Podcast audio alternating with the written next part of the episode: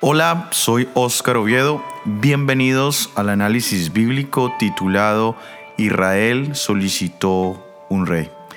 El día de hoy nos acompaña Óscar Acevedo. Bienvenido.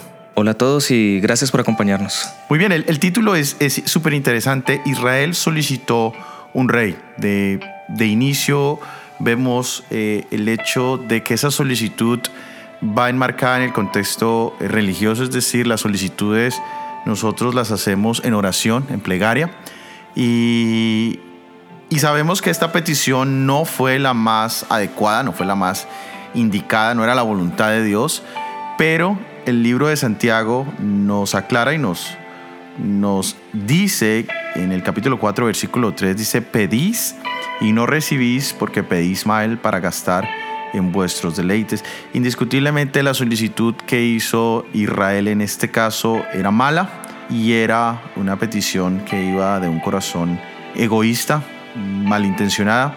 Y vamos a ver cómo afectó esa solicitud y cuáles fueron las consecuencias.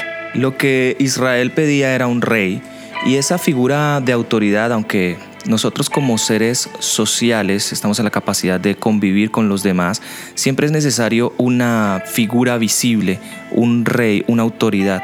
Baruch Espinosa dice, ninguna sociedad puede subsistir sin autoridad, sin fuerza y por tanto sin leyes que moderen y controlen el ansia de placer y los impulsos desenfrenados, porque pues tendríamos una total anarquía.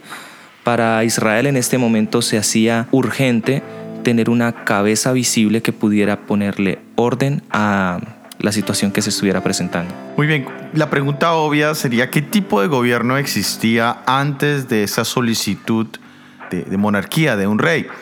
La palabra de Dios en, números y en Deuteronomio nos da una descripción detallada de, de esta estructura que había. Existía una figura divina, Dios como rey, eh, era una teocracia, existía un líder visible en este, al comienzo de la formación del pueblo de Israel era Moisés, existían los 70 ancianos que podríamos considerarlo como los consejeros, y luego existía toda una serie de líderes, líderes de 10, líderes de 100, líderes de 50, líderes de 100, líderes de 1000, y existían jueces. De esta manera se cubría lo que nosotros hoy llamamos en temas de orden político era la parte judicial.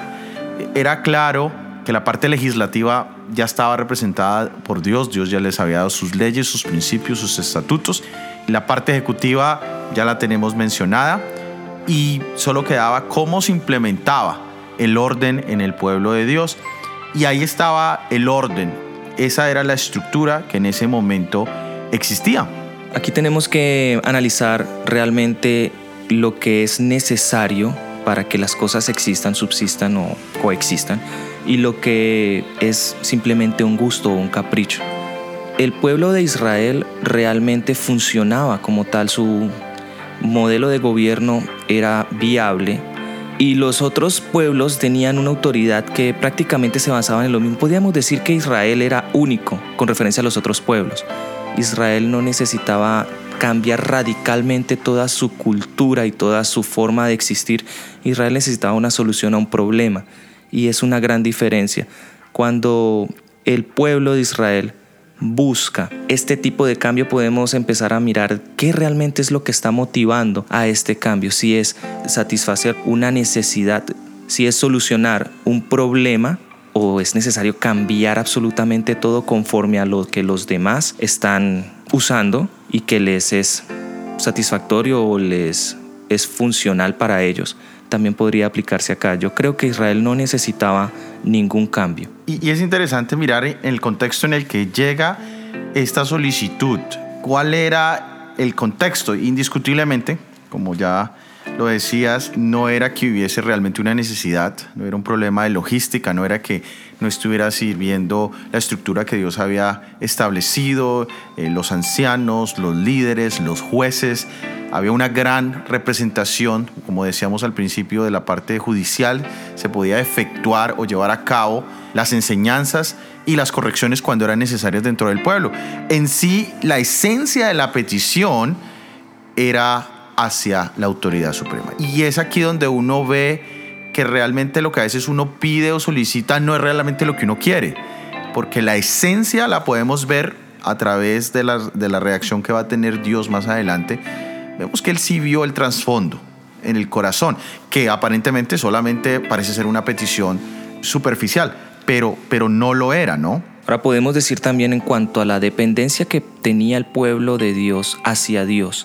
¿Puede el pueblo de Dios estarlo viendo a sí mismo como estar bajo una protección, como no tanto estar bajo un poder tirano que es autoritario y que no contaba con absolutamente nada. No, el pueblo de Dios estaba protegido por su Dios, mientras las otras naciones lo único que veían era una limitación, una restricción, era simplemente una dependencia no visible.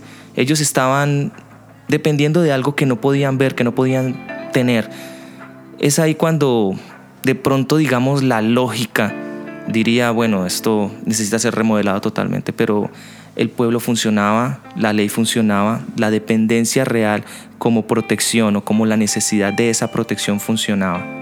Perfecto, y ahora la, pregunta obvia es, ¿qué reacción hubo de parte de Dios, del entonces líder Samuel, hacia, hacia la solicitud del pueblo?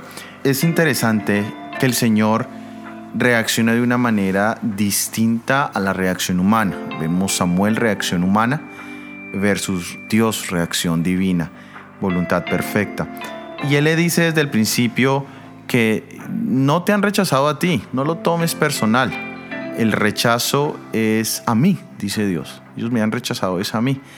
Pero aún en ese contexto de, esa reacción, Dios no toma la actitud que nosotros usualmente tomamos o que Samuel mismo tomó. Es, es una reacción de, resentimiento que muchas veces va conectada con expresiones y acciones negativas hacia la persona que nos está rechazando, que está despreciando o desvalorando lo que estamos haciendo. En este caso Dios había hecho mucho por su pueblo y su pueblo le está contestando con una bofetada en la cara diciéndole, no te queremos más. Eso es básicamente el contexto. Dios lo entiende perfectamente, lee el corazón, sabe que la expresión queremos un rey va más allá de, queremos establecer otro punto en nuestra línea de, gobierno terrenal. Están diciendo, no te queremos a ti, queremos reemplazarte. Samuel se siente incómodo, Samuel humanamente... Eh, podríamos decir que expresa lo que nosotros humanamente a veces expresamos y Dios lo, lo ve desde un punto totalmente distinto, ¿no? Es, el contraste de reacciones. Ahora también tendríamos que analizar el proceso que Israel vivía como para llegar a ese punto. Israel ya tenía su cultura, como lo hemos venido hablando, ya tenía sus leyes, todo estaba establecido y funcionaba perfectamente. Pero Israel sufre un proceso de transculturación, es decir, viene otra cultura que se va mezclando con Israel, viene una cultura que va tratando de imponer su propia cultura y de pronto la sustituye de forma parcial al principio, pero termina por sustituirla completamente. En este momento Israel como tal ya no era el mismo Israel del principio, sino que ya tenía una transculturación en la misma Israel. Ya no era el Israel de base. Ahora, de llegar a, a solicitar un rey es un poco más, digamos, entendible si tenemos en cuenta que no es el mismo Israel, del principio. Y esa es la frustración tal vez o a lo que se enfrenta Samuel cuando ve que no es el pueblo, cuando él realiza que no es el pueblo que debiera ser, que la solicitud no está de acuerdo con lo que el pueblo de Israel debiera solicitar. Como podríamos haber dicho antes, el, el pueblo podía solicitar una solución al problema que se presentaba, pero no un cambio radical, un rechazo total a Dios, es un rechazo total a la cultura misma. Estaban tratando de dejar de ser un pueblo por convertirse en otro pueblo. Ahora, dentro de la reacción viene unas palabras de advertencia en el libro de Samuel, eh, desde el capítulo 8, desde el 9 hasta el 17, nosotros encontramos una lista muy interesante de lo que podía suceder o la advertencia a la solicitud específica de reemplazar a Dios con un ser humano.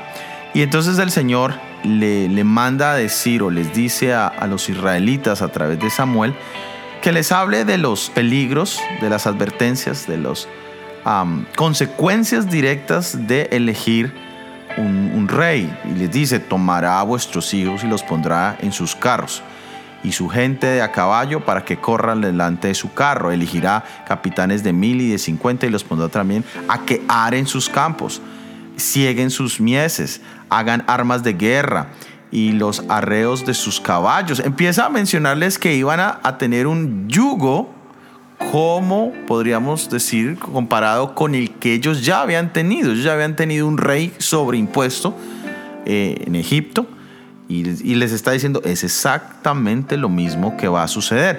Y, dice ahí, tomará también vuestras hijas para que sean perfumistas, cocineras, amasadoras.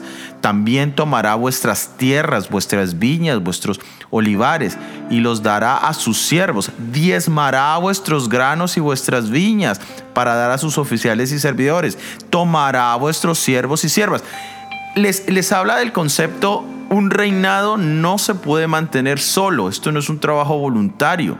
Esto es un trabajo que requiere un costo financiero y ustedes van a tener que, que contribuir directamente, ni siquiera voluntariamente, directamente ustedes van a ser los que, tener que, mantener esto.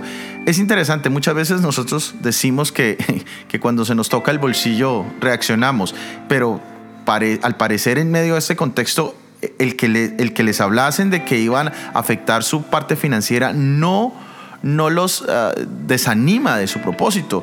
Lo mismo intentó hacer em, Aarón en un momento cuando se construyó el becerro de oro y les pidió sus pertenencias y les dijo, bueno, ustedes son los que dan para hacer el becerro y ellos voluntariamente fueron y pusieron todos sus arcillos, se quitaron todo esto. Dios les advierte, aquí también va a haber un, un elemento. Eh, financiero que ustedes tendrán que sufragar. Y bueno, ellos escuchan las posibilidades y no, no, no son desuadidos a, cambiar su, su, su, su decisión, su petición. Es aquí cuando podemos llegar a entender, digamos, la expectativa versus la realidad, la causa y efecto, y podemos también ver eh, de forma curiosa una diferencia entre razones entre argumentos y pretextos o excusas. Israel tenía una perspectiva de lo que querían. Ellos veían a los demás reyes, veían que el modelo funcionaba, imaginaban cada, cada advertencia para ellos no se convertía en una advertencia, sino en un motivo. Van a tener un rey, oh, vamos a tener un rey. Ah, mis hijos van a servir al rey, mis hijos van a ser soldados, mis hijas van a estar... Era una perspectiva diferente a la realidad. Y cuando está ese impulso rodeado no de argumentos de base como los que Samuel estaba presentando, sino de pretextos como los que Israel estaba presentando, vemos que hay una incapacidad de ver las consecuencias o de ver realmente qué es lo que podemos eh, llegar a enfrentar. Sigmund Freud decía algo muy interesante. Él decía, solo la propia y personal experiencia hace al hombre sabio. Eso quiere decir que solamente hasta que yo tenga mi propia experiencia puedo decir cuál es la consecuencia. Dios quiere advertir al pueblo, pero solo hasta que el pueblo tiene su propia experiencia, más adelante lo veremos, es cuando podemos reaccionar y ver realmente el peso de la consecuencia. Ahora la pregunta es retórica en algún, en algún aspecto, pero ¿qué tanto realmente pensó Israel de las consecuencias directas del futuro? ¿Qué tanto escucharon? Y utilizaron un, maravilloso don que todos tenemos y es la imaginación. La imaginación es una gran herramienta porque nos permite visualizar lo que puede llegar a suceder. En este caso, Dios les dijo, mire, esto es lo que va a pasar. A pesar de lo que ellos tenían en su mente, les dijo, vamos, vamos a pensar qué pasaría si sus hijos tienen que hacer esto, esto, esto, esto, si hay que pagar, si hay que servir, si hay que y ellos tenían la oportunidad de haber reflexionado. Hay, tres grandes elecciones en la vida que, que marcan indiscutiblemente la vida entera de una persona y son esas tres elecciones en las que también Dios nos invita a utilizar la imaginación. Una, directamente en la elección implícita, aceptamos o rechazamos a Dios. Y podemos imaginarnos, yo acepto a Dios y puedo contar con el perdón de mis pecados, puedo contar con la seguridad, puedo contar con la ayuda del poderoso, del todopoderoso, puedo avanzar no solamente terrenal, sino tener la seguridad de una vida eterna, o puedo rechazarla y hacer un gran intento de alcanzar metas y objetivos humanos en medio de un mundo de injusticias, de desigualdades, de, problemas, de, y bueno, hacer mi mejor esfuerzo. Yo puedo imaginar los dos y puedo ya saber qué va a ser el resultado final. La segunda lección es con quién voy a unir mi vida, el cónyuge. También hay muchas oportunidades en que se le dice a la persona, mira, ese, ese caballero, esa dama, si la ves como es hoy en día, imagínate lo que será en 20 años, o no en 20 años, en 10 años, no, en 10 años no, en dos años cuando tengas un hijo y esa persona como te trata, como, te, se dirige a ti, se dirige, ahora suceda en el, en el ámbito familiar. Y uno puede imaginarse. Uno puede, o también puede decir, mira aquella persona con características cristianas, con un temor a Dios, qué sería la vida con esa persona. Y uno puede tener una, una imaginación, lo mismo en la, en la parte de la decisión, qué voy a hacer con mi vida laboral. Eh, hay muchas personas que toman la elección eh, equivocada de tomar ciertas carreras o, o, ciertas compañías que los llevan a través de ciertos caminos en la vida y también pueden imaginar, bueno, si yo empiezo a hacer estas actividades ilícitas que no son ni de acuerdo a las leyes del país, ni de acuerdo a la voluntad de Dios, ¿dónde voy a terminar? Todo mundo lo, puede imaginar. Y es triste como vemos jóvenes, muchos, muchos jóvenes tomando decisiones equivocadas, no solamente en el mundo secular, sino aún dentro de nuestra propia denominación, dentro del mismo cristianismo, decisiones que marcan su vida y, malogran un, un, futuro. Entonces Dios les hace el mismo, la misma invitación a Israel a que piensen o se imaginen lo que sería el futuro y les invita que miren si les iba a gustar. Esos tres ejemplos que acabas de mencionar se pueden ver en el diario vivir y es un principio básico. Toda acción tiene una reacción igual opuesta a la, a la acción que lo produce. No digo que no estamos capacitados para ver las consecuencias, lo que digo es que de pronto no queremos ver las consecuencias negativas en nosotros. Nosotros queremos ver lo positivo siempre, ver que si hacemos algo, la reacción va a ser positiva para mí y aunque podamos ver lo negativo, nos inclinamos más hacia lo positivo. Hay una sensación en el lóbulo prefrontal que despierta la necesidad de siempre ver lo positivo, incluso ante situaciones de riesgo. Por lo menos las estafas en la calle. Pasa una persona, y me encontré este dinero, no sé cuánto hay, te muestran un fajo de billetes y pueden haber un millón de dólares, pero la persona te dice, yo no tengo cash, no me interesa mucho, te convence, eh, si me das 100 dólares yo te doy este fajo. En el fondo tú crees que es positivo y no piensas en las consecuencias. Recibes el fajo, das 100 dólares, cuando te das cuenta solamente había 20 dólares en uno, 20 eh, dólares en otro extremo y el resto era lo que llamamos un paquete chileno. Acabas de perder 60 dólares por omitir la capacidad de ver una consecuencia. Y esto es lo que vemos reflejado. No, no vemos la parte negativa de las consecuencias por naturaleza, nos pasa a todos, sino que nos inclinamos más hacia ver las partes positivas de una consecuencia, de cualquier acción que tomemos. Muy bien, y ahora, ¿qué respuesta final ah, recibió Dios de parte del pueblo? Y cómo la tomó Samuel. Ellos escucharon las palabras eh, en que el Señor les advirtió y al final les dijo, a través de Samuel, bueno, lo que ellos pidan, haced. Y ellos se quedaron con, con la parte que ellos querían y rechazaron el, el resto. Y ahora vemos al contrario, ahora vemos Dios se queda con la respuesta de que ha sido rechazado. Su advertencia ha sido rechazada, su gobierno ha sido rechazado.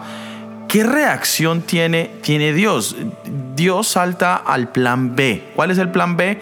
B, experimenta, intenta lo que quieres hacer yo estaré aquí esperándote. Nosotros humanos, nosotros los humanos no tenemos usualmente ese comportamiento y especialmente en la obra misionera, cuando estamos hablando con otras personas, eh, nosotros somos eh, de carácter argumentativo, nosotros buscamos argumentar y añadir evidencia a cualquier tema o a cualquier discusión. Y cuando añadimos todo el peso de la evidencia, todo el raciocinio, toda la lógica, cuando tratamos de llevar a la persona a la imaginación, pero eso, todo eso falla, como sucede en este caso, usualmente nosotros nos, nos, volvemos un poco resentidos, lo tomamos como Samuel personal y no vemos el plan B que Dios sí lo vio. Él dijo, no hay problema, ustedes me rechazan, ustedes van a hacer la experiencia, yo sé que ustedes se darán cuenta después que eso no fue la mejor razón, pero yo voy a esperar su arrepentimiento, su confesión y su regreso. ¿Quién puede entre los humanos tener semejante reacción tan maravillosa? muy pocas veces las vemos entre humanos. Dios les ofrece eso y nosotros deberíamos tener eso también hacia las personas que han rechazado, que aparentemente son apáticas a, Dios, a, su reino, a, todo lo que Dios eh, nos, nos ofrece.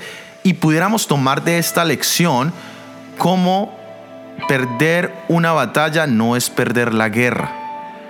Es decir, perder un, argumento con una persona, perder una, un estudio bíblico, un, momento de, que hemos testificado y hemos quedado mal, no hemos alcanzado el objetivo, no significa el fin de una relación. Deberíamos mirarlo a largo plazo, como lo hace nuestro Señor en esta historia con Israel, con todo el dolor, con toda la tristeza, como estaba Samuel, pero el Señor dijo, no hay problema, miremos plan B, miremos más allá. Lo hizo en el Edén, Adán y Eva pecaron sin necesidad de haberlo hecho, lo hicieron y Dios ya tenía el plan B. Plan A era la creación perfecta con planes específicos, pero luego al haber un error surgió la necesidad de un plan B y ya estaba directamente eh, en acción, podríamos decirlo, ese, ese plan B podemos ver también que la actitud de Samuel puede ser una resignación casi obligada que puede producir impotencia. Él quería hacer entender a los demás que estaban cometiendo un error, pero como decíamos anteriormente, solo hasta que vivan la propia experiencia ellos pueden saber qué es la consecuencia. Y como lo expresabas, Dios tiene esa capacidad de ver hacia el futuro de con amor guiarnos, eso es algo que es incomprensible para nosotros como seres humanos y pues por lo general nosotros tenemos que experimentar. En este caso Samuel también tuvo que pasar por esta experiencia de la frustración de saber que el pueblo, aunque Dios le había dicho que era lo correcto, no eligió lo correcto según la perspectiva de Samuel.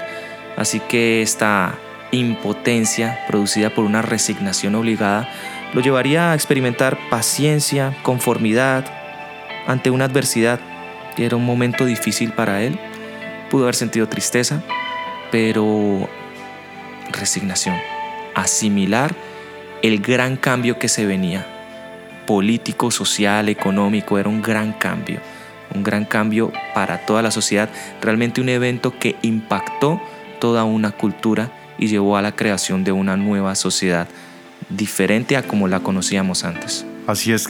La verdad central de este análisis eh, lo encontramos en el siguiente párrafo. Dice, Dios deseaba que su pueblo lo considerara solo a Él como su legislador y su fuente de fortaleza. Al sentir que dependían de Dios, se verían constantemente atraídos a Él serían elevados, ennoblecidos y capacitados para el alto destino al cual los había llamado como su pueblo escogido. Y no es diferente para nosotros. Dios quiere que nosotros lo consideremos como nuestro legislador, nuestra fuente de fortaleza, de ánimo, de guía, que dependamos constantemente de Él y en esa dependencia queramos conocer más y depender mucho más de Él para que podamos entonces ser elevados, ennoblecidos y capacitados para el alto destino. Muchos de nosotros desconocemos el propósito y el destino de Dios y nunca llegaremos a conocerlo a menos que aprendamos a depender de Dios implícitamente en, en nuestro diario vivir.